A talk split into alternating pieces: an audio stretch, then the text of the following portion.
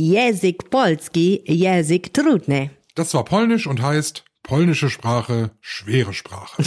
Aber ehrlich gesagt, mit Bubble fällt mir das Lernen so einer neuen Sprache eigentlich ziemlich leicht, oder Michael? Ja, sogar bei einer Sprache wie Polnisch. Da muss ich ja zugeben, ich find's besonders gut, dass die Lektionen so kurz sind und in jeden Zeitplan passen. Ja, und ehrlich, gerade bei Polnisch hilft mir total, dass man die Aussprache so kontrollieren kann mit dieser Spracherkennungssoftware.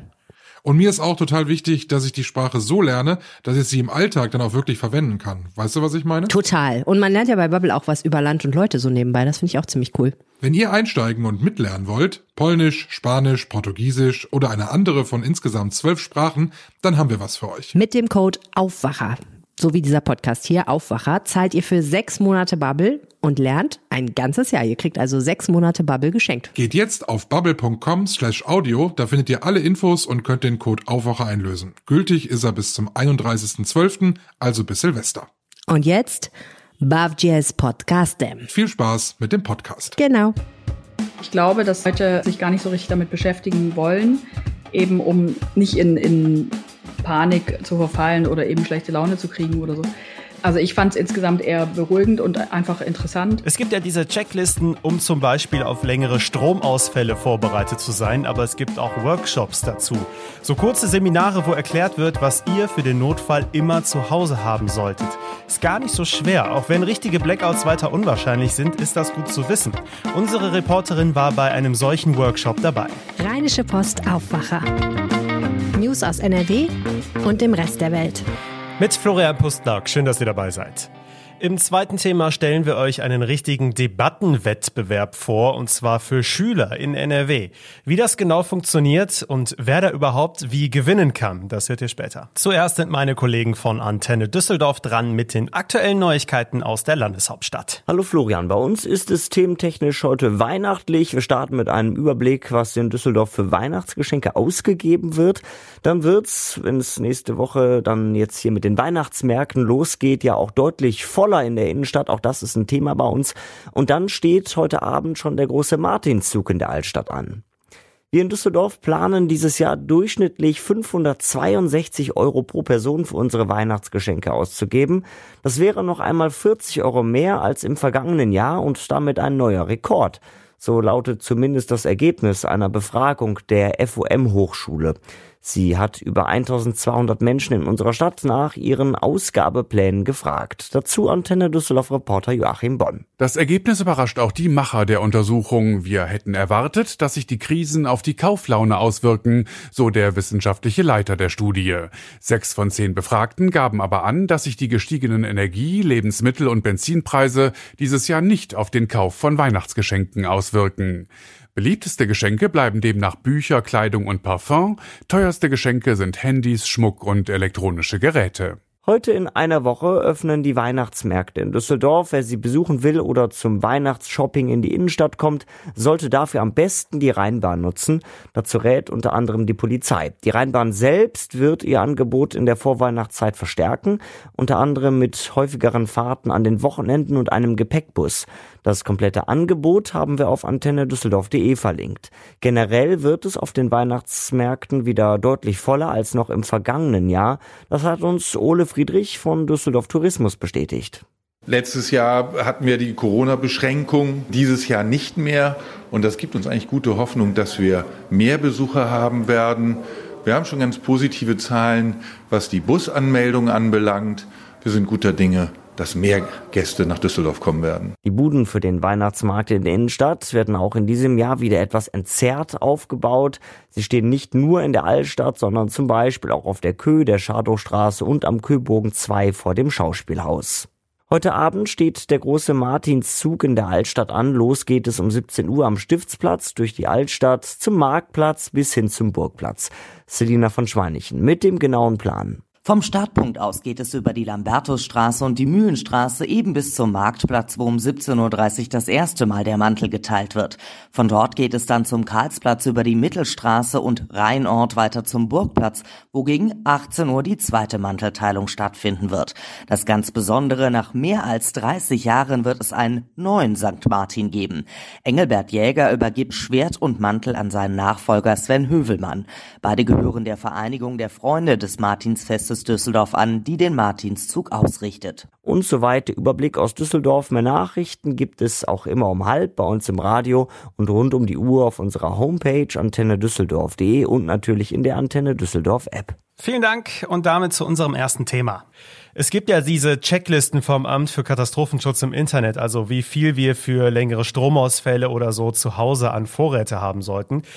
So richtige Blackouts über mehrere Tage, die sind ja sehr unwahrscheinlich. Trotzdem gibt es diese offiziellen Hinweise. Zum Beispiel gehören da auch mehrere Kilo Nudeln pro Kopf zu, die ihr ständig zu Hause im Vorratsschrank haben solltet. Ähm, das fand ich ganz spannend. Aber es gibt ja eben nicht nur diese Listen, sondern auch Workshops von Organisationen wie dem Roten Kreuz oder dem Arbeiter-Samariter-Bund. Und meine Kollegin Claudia Hauser hat sich das für uns angeschaut und ist jetzt hier zu Gast im Aufwacher. Hallo Claudia. Hallo Florian. Ja, wie kann ich mir denn so einen Katastrophenvorbereitungsworkshop vorstellen? Der Workshop geht so etwa anderthalb Stunden. Der war jetzt vom Arbeiter-Samariter-Bund, aber auch andere Hilfsorganisationen wie das Rote Kreuz bieten sowas an.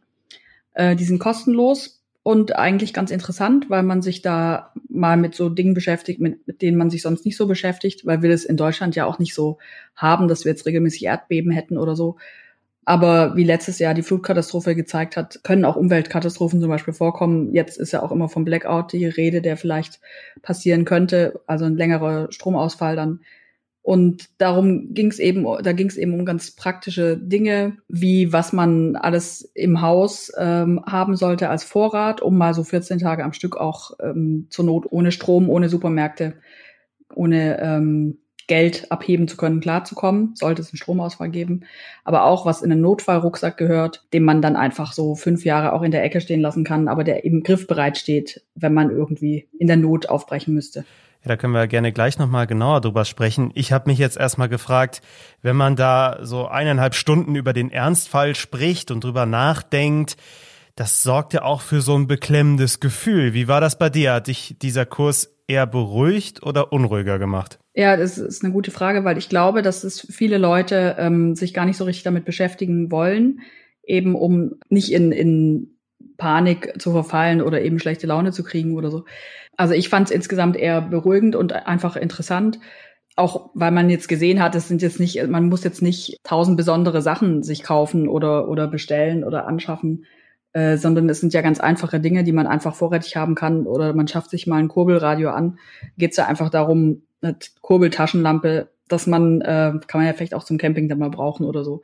Geht einfach darum, dass man sich unabhängig macht und das finde ich eigentlich ganz gut. Ich glaube, vor allem geht es ja auch um Lebensmittel. Da ist es ja wichtig, viele haltbare Dinge zu Hause zu haben, damit man für den Fall der Fälle dann auch erstmal versorgt ist, ne? Ja, genau. Und er hat halt auch geraten, das fand ich auch ganz gut, äh, jetzt nicht alle losrennen und äh, einkaufen gehen, weil dann haben wir wieder das Klopapierproblem, das es ähm, zu Anfang der Pandemie gab, sondern einfach jetzt so nach und nach äh, Sachen kaufen, die, die eingeweckt sind oder die eben länger haltbar sind und dann die neuen Sachen ähm, nach hinten schieben im Vorratsschrank und die anderen nach vorne und dann halt so nach und nach aufbrauchen, aber halt eben so immer ein bisschen Vorrat gleich nachkaufen. Also so nicht, nicht jetzt alles in allem. Dann kommen wir jetzt zu diesem Notfallrucksack. Den hast du gerade eben ja schon angesprochen. Ähm, den sollen wir ja alle haben, aber ich bin mir sicher, fast niemand hat so etwas oder überhaupt drüber nachgedacht.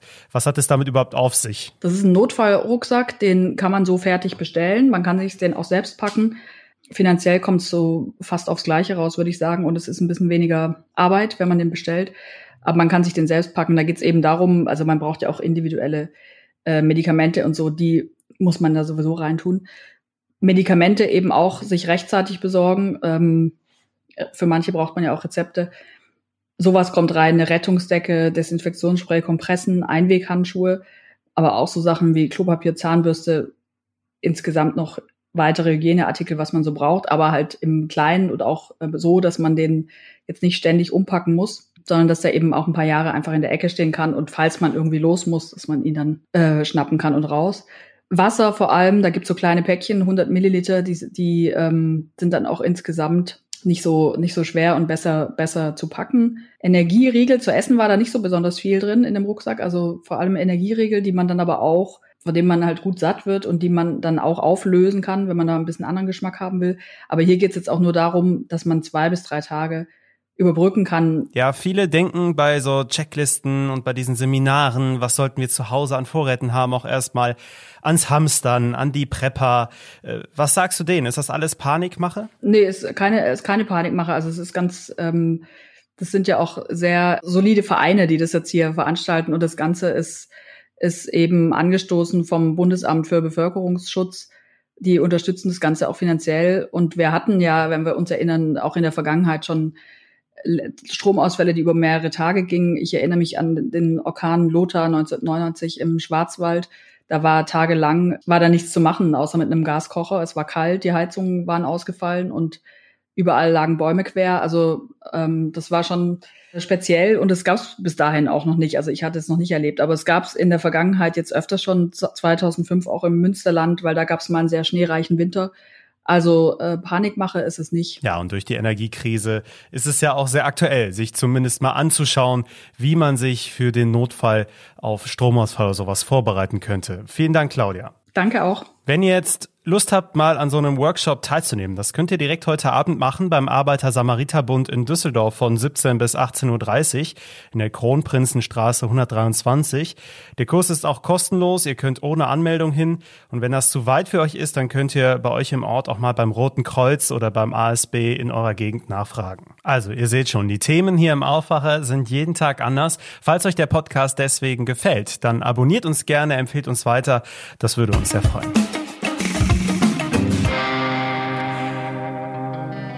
Zu unserem zweiten Thema. Wir leben ja in einer Demokratie und da darf man zum Glück unterschiedlicher Meinung sein. Für oder gegen ein Bauprojekt zum Beispiel.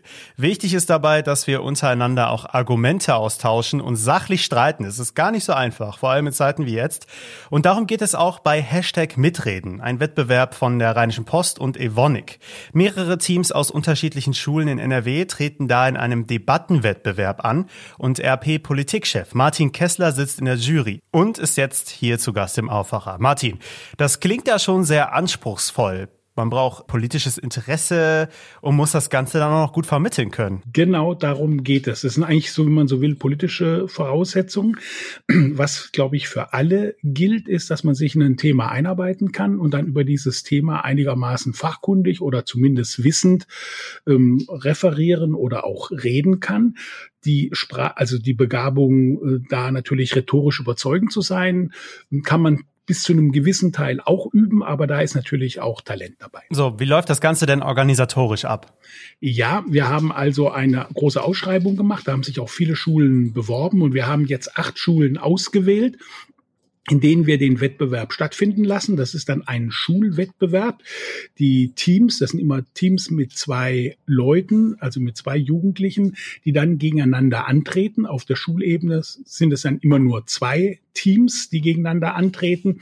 Und es wird ein Thema ausgewählt, und zwar ein Thema, das ähm, vor allem lokalpolitischer Natur sind. Wir sind ja eine Regionalzeitung, deswegen stehen da diese Themen im Vordergrund. Und über dieses Thema, beispielsweise ein Schulneubau oder den Neubau eines Yachthafens oder Videoüberwachung oder die Frage, ähm, wie man einen Park gestalten soll und so weiter, ähm, darüber streiten sich dann die Schüler. Ja, und die wichtigste Frage bei einem Wettbewerb ist natürlich, wie kann man gewinnen? Wer gewinnt, das sollen die Zuschauer entscheiden, das Publikum entscheiden. Und zwar ist es immer doppelt. Die sollen einmal darüber abstimmen, ähm, welches, welche These sie am meisten überzeugt. Und dann sollen sie aber unabhängig davon, also die Frage, soll ein neuer Yachthafen in Monheim gebaut werden? Und jetzt gibt es Team A, sagt, ja, das ist richtig. Das Team B sagt, nein, das ist Naturzerstörung und das nur für die Reichen. Deswegen soll der nicht gebaut werden. Und dann muss das Publikum abstimmen, einmal darüber, soll der ähm, Hafen jetzt gebaut werden oder nicht. Und dann unabhängig davon soll das Publikum abstimmen, ähm, wer das bessere Team ist, wer am besten die Argumente vorgetragen hat.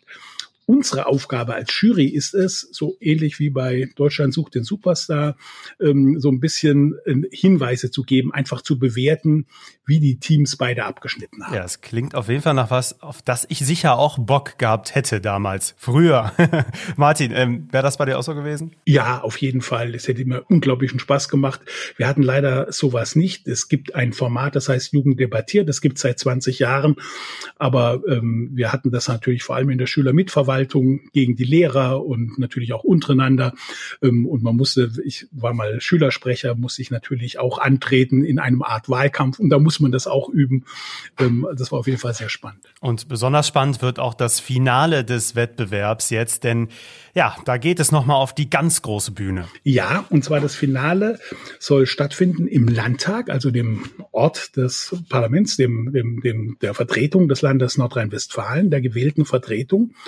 Und ähm, da soll es dann genau dazu ähm, kommen, dass die Schülerinnen und Schüler, und zwar die besten der vier besten Schulen, da gegeneinander antreten an dem Ort, wo sie auch Debatten stattfinden. Und das wird am 24. März sein. Der Schirmherr wird der ähm, Landtagspräsident, Herr Cooper, ähm, sein. Und da können Sie dann auch richtig Debatten üben in dem Ort, wo es auch ähm, richtig ist und wo auch die, die großen Debatten für das Land Nordrhein-Westfalen stattfinden. Martin, du warst ja beim letzten Mal bei Hashtag Mitreden auch schon in der Jury. Ähm, wie gelingt es denn so einer Gruppe, dich als Politikchef auch von einer anderen Meinung zu überzeugen? Ja, auf jeden Fall. Ich war also einmal erstaunt über das Niveau. Immerhin, das sind 16- bis 18-Jährige.